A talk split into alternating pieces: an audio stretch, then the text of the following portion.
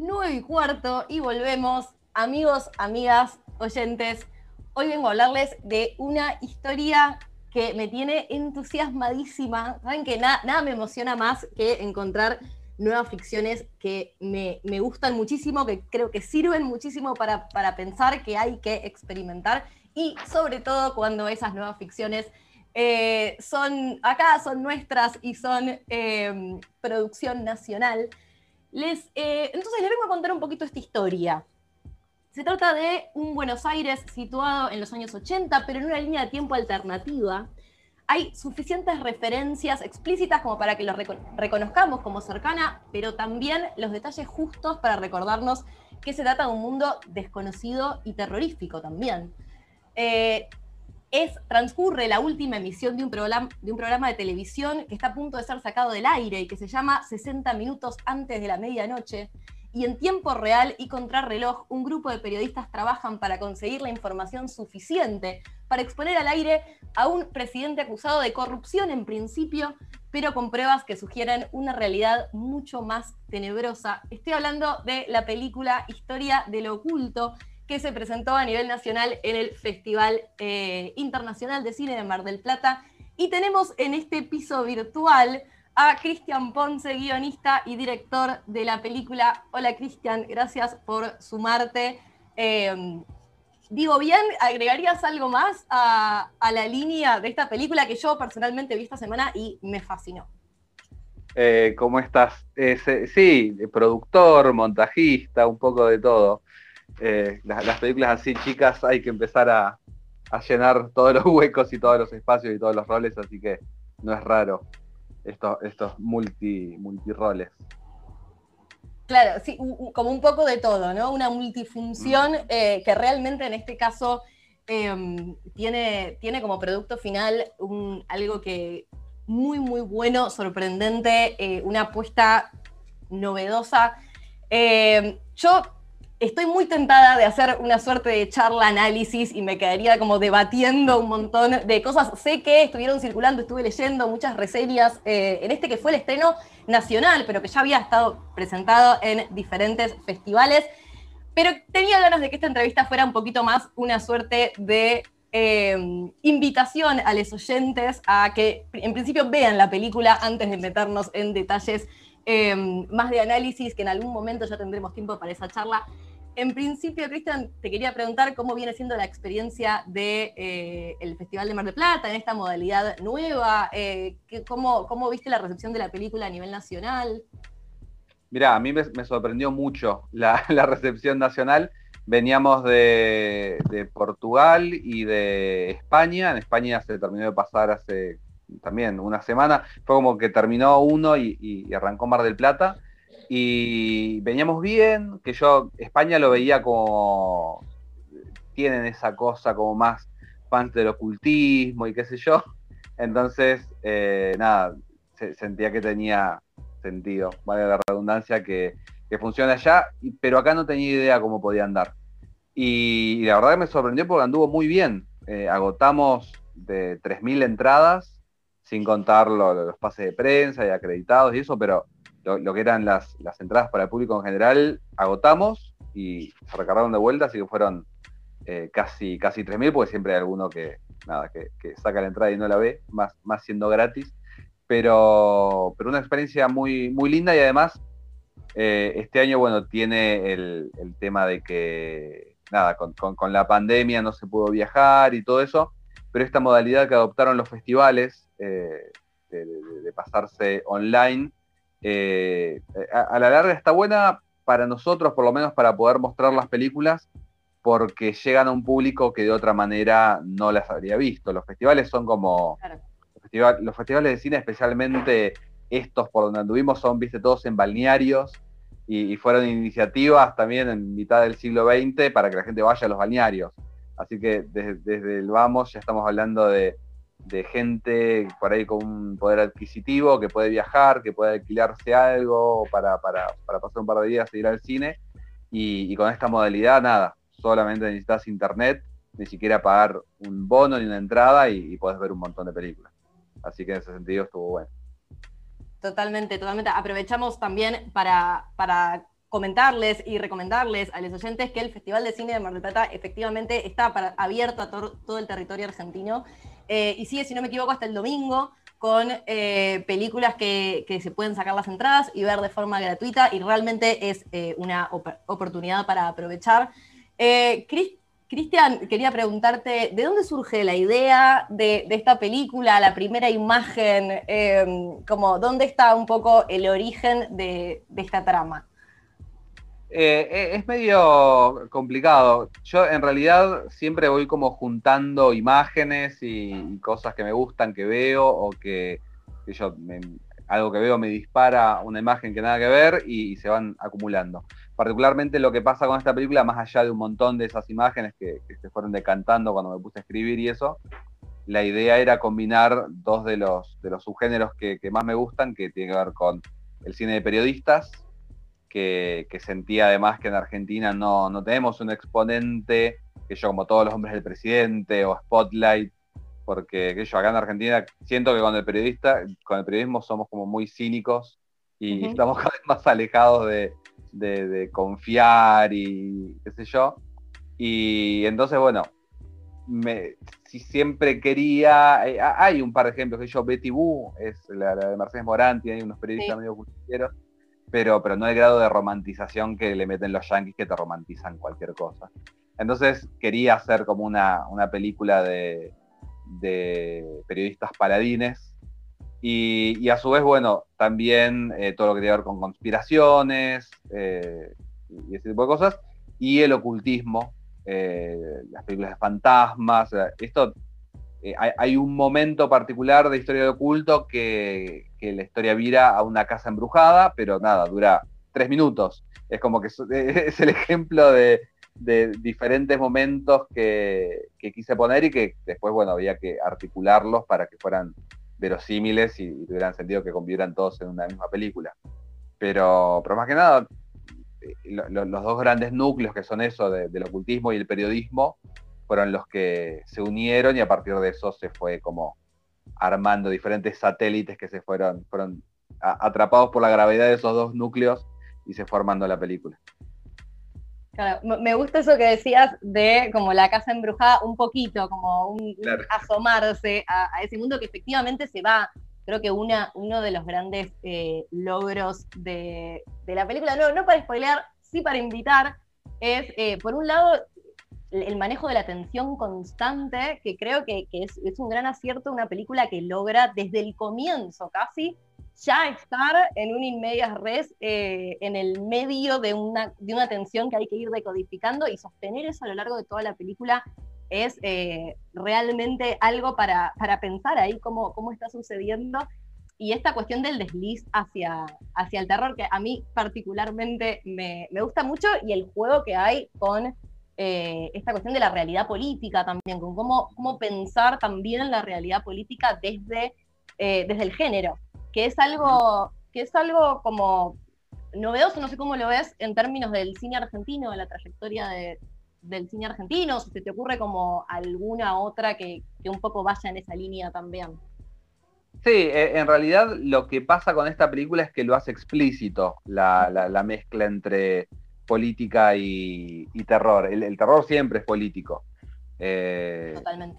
Y en momentos eh, de, mayor opresión o los gobiernos están más complicados en los diferentes países, suelen salir eh, obras más interesantes, que yo, desde los 70 o el reganismo en Estados Unidos, o ahora que estaba Trump, que salieron varias, como, hubo como un, vuelco a, a, películas de terror que tenían que ver con inmigración, con racismo, eh, y, acá en Argentina lo que pasa es como que siempre es medio convulsionada la política, entonces, en qué momento siempre tiene como, un sabor particular. El tema es que eh, falta, o, en realidad ahora recién creo como que se está...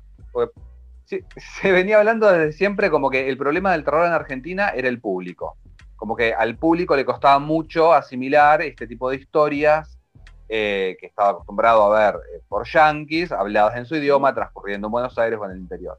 Pero siento también que hubo un tema de los realizadores de encontrar la manera de unir las dos cosas. Nosotros tenemos una gran tradición en el, cine de terror argentino de realizadores cinéfilos. Y que, nada, obviamente, creciste viendo a Carpenter, tenés ganas de hacer algo tipo Carpenter, y, es muy difícil eh, como hacer esa integración con la idiosincrasia argentina. Nosotros, en ese sentido, nos sirvió siendo, eh, siento, eh, entrar por otro lado, porque si bien la película tiene elementos sobrenaturales, toda la apuesta y, lo que es el principio y, todo eso tiene más que ver con el thriller de investigación y, la conspiración. Y, si hay algo en lo que nada, tenemos experiencia en Argentina es desconfiar de los gobernantes y todo eso. Entonces era como un placebo, algo como para, para entrar más fácil. Lo que hicimos también fue que esto que decías que se pasa después de género, tomamos un poco de, referencia al bebé Rosemary, que, está como súper referenciada en la película también, pero si te fijas la película esa arranca casi como una comedia romántica y se va pudriendo todo. Acá, bueno, partir de algo que tiene que ver con un gobierno corrupto, con unos periodistas que investigan y de, a poquito van apareciendo elementos que, que te van llevando para ese lado. Pero ahora mismo el, terror en Argentina, particularmente en el cine, siento como que está todavía después de 15 años de estrenos en salas y de mucho más que se ha hecho desde el Independiente, y eso recién ahora creo que está encontrando como encontrándole la vuelta. Totalmente. Yo hay, hay una eh, línea que muchas veces en este bloque de pensar ficciones eh, traemos a, esta mesa virtual radial, que tiene que ver con esta cuestión de cómo a través de la ficción se pueden pensar como momentos de la realidad, cómo es un acercamiento diferente. Y yo suelo entender que em, el acercamiento a través del género no realista, que quizás muchas veces estamos como muy pegados al realismo como para poder dar cuenta sobre todo de algunos momentos políticos muy densos de nuestra historia nacional y cómo encontrar estos, estos espacios que vienen más desde el terror, por ejemplo, el fantástico, etcétera, nos abren como puertas a pensar em, que, iluminan como puntos nuevos. Yo pensaba cuando miraba la, cuando preparaba esta entrevista, después de ver la película, que hace muchos meses, eh, al principio de la cuarentena creo, hacíamos una columna sobre la última novela de Mariana Enríquez, en nuestra parte de noche, y yo había arrancado diciendo, diciéndole a, a les chiques acá que me escuchaban, eh, y a los oyentes, les había propuesto algo así como, si yo les digo sectas de artes oscuras, elite política argentina, desapariciones, periodismo y terror, como los desafío a que no me digan que quieren leer la novela. Mm. Y, casi que pensaba, podría decir lo mismo ahora, de, de Historia del Oculto. A mí me gusta muchísimo cuando eh, estas ficciones se, se cruzan porque, porque tienen como una sensibilidad similar. De hecho, aparece referenciada también en otra de las referencias que, me hizo sonreír un montón. Eh, ¿Ves esa línea con la literatura o cuáles eh, por ahí las influencias, las lecturas que, están dando vuelta?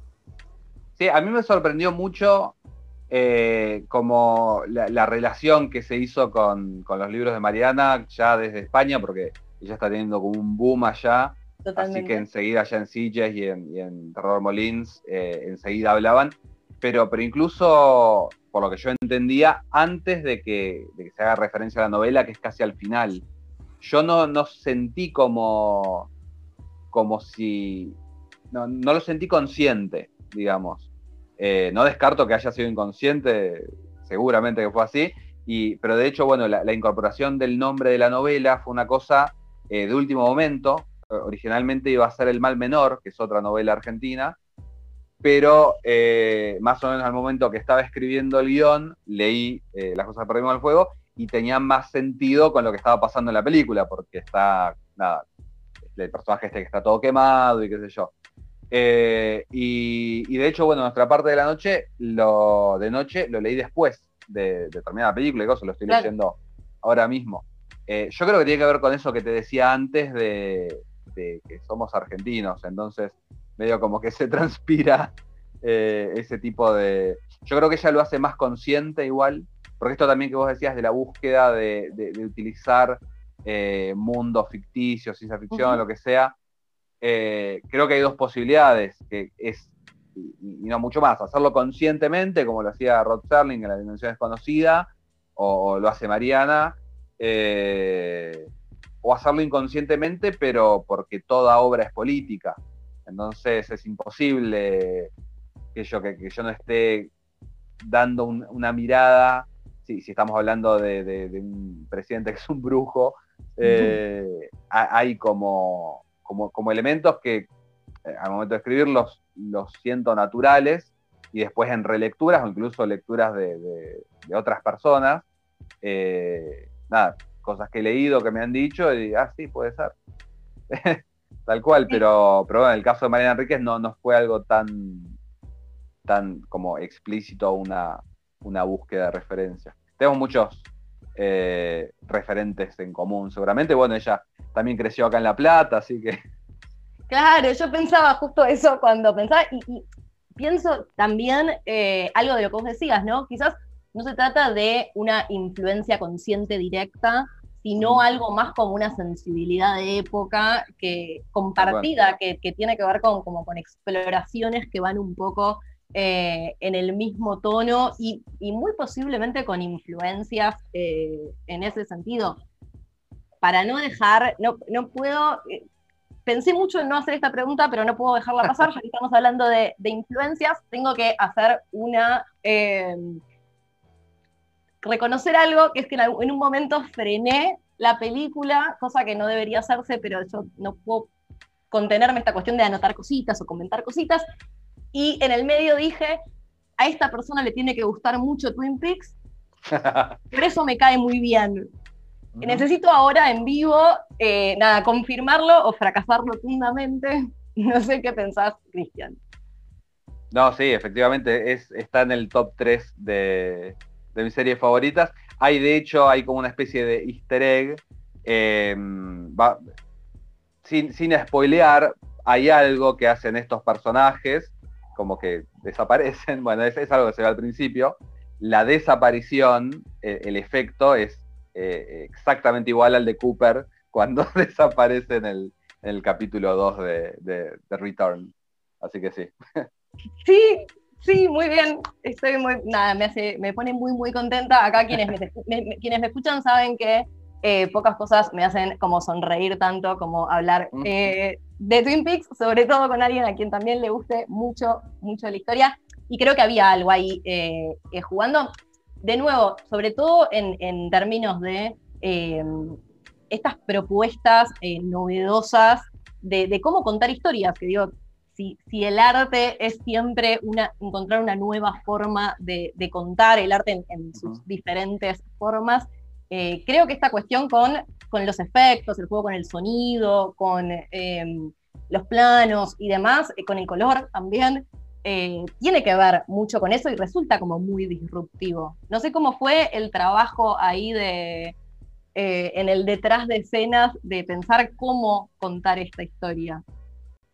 Sí, eh, hay, un tema, todo lo estético fue evolucionando al mismo tiempo que la historia, que el guion, porque, ya te digo, yo iba acumulando como estas imágenes y, cosas que, narrativas que, me parecía que, tenían que pasar, algunas quedaron afuera, otras cambiaron, pero al momento que como que arrancamos a, a preproducir, que fue cuando nosotros tenemos una serie anterior que se llama La Frecuencia Kirlian, que se sumó a Netflix y con lo que nos pagó Netflix pudimos pagar esta película.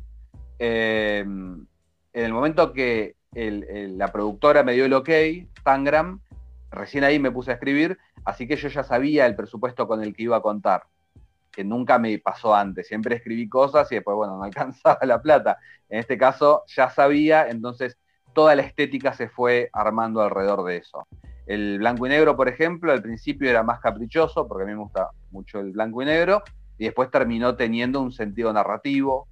Eh, lo mismo el, programa de televisión, que originalmente, nada, sí, había alguna ida al, programa, pero se suponía que iba a pasar todo más en el detrás de cámara. Pero bueno, obviamente eh, estaba la posibilidad de grabar un estudio que podés meter 40 minutos de película en tres días, y eso por el presupuesto venía muy bien. Y, bueno, y hay, hay, nosotros tenemos un referente muy, muy grande, es, Ghostwatch, una película inglesa que transcurre toda al aire de un programa. Entonces decíamos, bueno, esto se puede hacer. Y, entonces esas limitaciones iban eh, generando nuevas opciones y se iba armando, era medio como un ida y vuelta entre, entre todos los, entre todos los eh, cabezas de equipo de la película, fue muy, muy orgánico. Así que, yo, e, es, difícil saber en qué momento salieron tales cosas, porque también hay, muchas que son, ya te digo, inconscientes. Yo soy súper fanático de, Twin Peaks, pero salvo ese efecto, que fue una cosa incluso en, postproducción, eh, no lo habíamos pensado tanto, en el sentido de decir, uh, mira, vamos a referenciar tal cosa, como sí hemos hecho con, con otras. Pero después también en, reseñas, en comentarios, y, bueno, vos mismo me lo decís, eh, hay como algo ahí que, nada, supongo que después de ver siete veces completo Twin Peaks, algo te queda. Te respira, hay algo que se te respira, claro, tal cual. Recordamos que estamos hablando con Cristian Ponce, director, guionista y muchas cosas más de Historia del Oculto.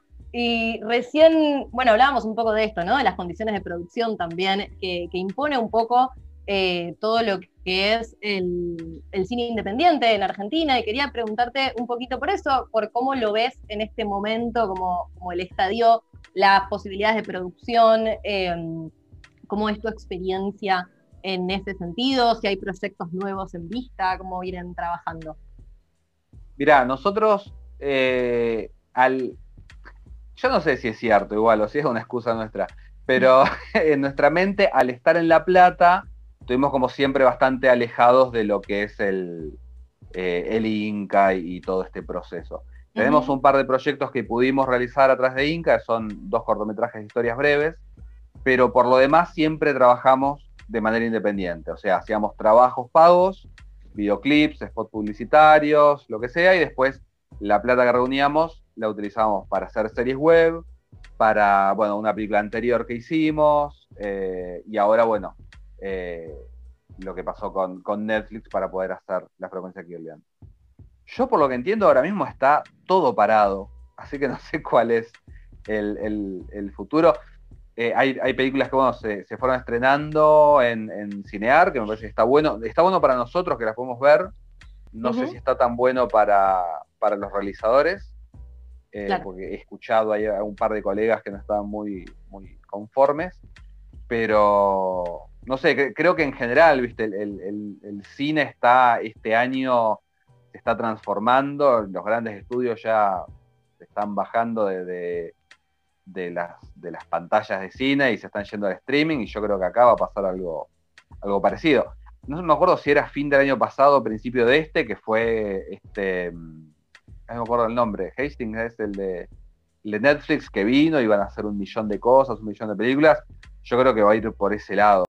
Eh, en general, no sé, no sé si van a volver a abrir los cines en algún momento, pero, pero creo que lo que se produzca, eh, lo que se vaya a producir de ahora en más, creo que va a apuntar más a, plataformas y, y, ese tipo de cosas. Como nosotros, nuestra experiencia en general fue así, porque trabajamos casi siempre series web y eso, nada, estamos un poco acostumbrados a esa modalidad, de ese tipo de pantallas. Pero bueno, siempre están las, las ganas también de, si haces una película y pensás los encuadres para una pantalla de cine y el sonido y todo eso. Hace poco tiempo, va, antes de los festivales estábamos terminando el sonido eh, en 5.1 con, con Hernán Biasotti, que es el montajista y el sonidista, y, lo estábamos terminando sabiendo que, nada, no, no sabíamos ¿quién lo iba a ver en 5.1? Porque la, mezcla de sonido que es para, para sala de cine, nada, la gente lo va a terminar viendo en el celular. Pero bueno, es, la vida que nos tocó. Elemento fundamental también de la película, sumo eh, el uso del sonido para la creación de, esa tensión, de esa atmósfera y que realmente acompaña, acompaña un montón. Eh, Cristian, para, para, ir cerrando, aparte de agradecerte eh, la, la entrevista, que vengas acá a sumarte a, nuestra mesa virtual un ratito. eh, tengo, como decías vos, ¿no? En el, festival las entradas se agotaron. Los si no me equivoco, tres días que estuvo, que estuvo disponible la película. Tengo un montón de gente que me estaba preguntando en dónde se va a poder ver, cuándo se va a poder ver. Sé que se vienen unos otros festivales dentro de las próximas semanas. ¿Nos querés contar un poquito a dónde se va a poder eh, ver Historia del Oculto? Eh, creo que el miércoles, eh, eso habría que, fijarse en, las redes sociales del FESALP, que es un festival de acá de La Plata. Eh, va a tener como una única proyección, creo, ese día, no sé si es el lunes o el, miércoles, a la noche a través de Octubre TV, que es esta plataforma, creo que de página 12 o algo así. y después, 5, 6 y 7, sábado, domingo y lunes que viene, no, que viene no, los siguientes, va a estar en el Buenos Aires Rojo Sangre, que nada, el clásico, creo que cumple 21 años ahora, clásico Festival de Cine de Terror de Buenos Aires. Eh, va a estar en la competencia internacional y se va a ver a través de la plataforma Flixo, que también es, va a ser más sencillo que Mar del Plata, que, tenía esto de que tenías que conectarte por el Internet Explorer, una cosa rarísima. Eh, y creo, no sé qué, qué, onda con el cupo, pero no sé si va a haber cupo. Eh, como Mar del Plata que te podía llegar a quedar sin entrada. Así que por lo pronto eso, veremos qué pasa más adelante.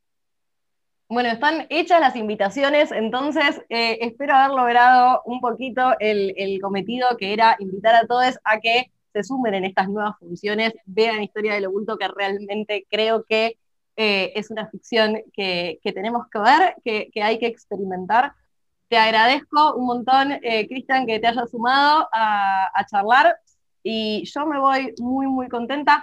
Creo que, no sé si, si, es el momento, si nos dan unos minutos, creo que me alcanza, para preguntarte, esta semana no podíamos dejar de hacerlo, eh, lo habíamos hecho en la entrevista que, venía justo antes. ¿Con qué, ¿Con qué Diego te quedas antes de cerrar Estábamos, estuvimos hablando mucho tiempo, ¿no? De todos los Diegos que estamos, eh, que estamos reviviendo, que estamos recordando, que estamos compartiendo.